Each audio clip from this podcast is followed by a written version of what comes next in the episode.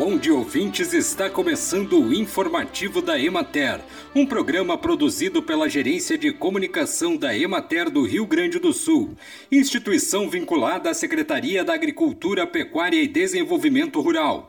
A apresentação é de Matheus de Oliveira, na técnica José Cabral. Iniciou a colheita do milho no estado. A cultura apresenta perdas irreversíveis devido à estiagem, principalmente na parte norte do Rio Grande do Sul.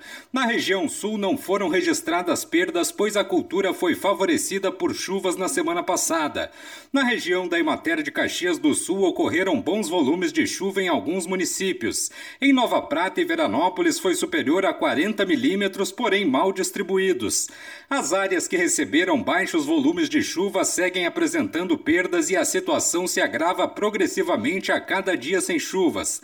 Nos campos de cima da serra, onde são cultivadas grandes áreas, as lavouras começam a entrar na fase de floração e apresentam sintomas de déficit hídrico de leve a moderado, mantendo ainda boa perspectiva de rendimento.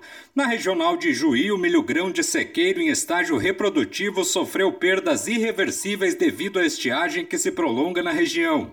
As precipitações que aconteceram durante a semana passada não foram suficientes para normalizar a situação de déficit hídrico, e a cultura não tem mais condições de se recuperar mesmo com o restabelecimento da umidade no solo.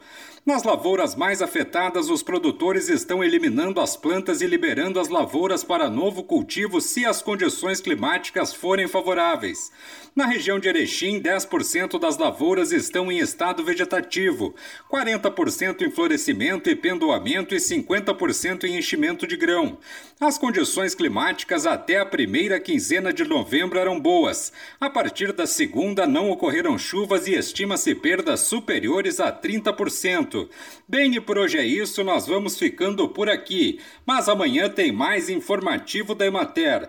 Um bom dia a todos que nos acompanharam e até lá!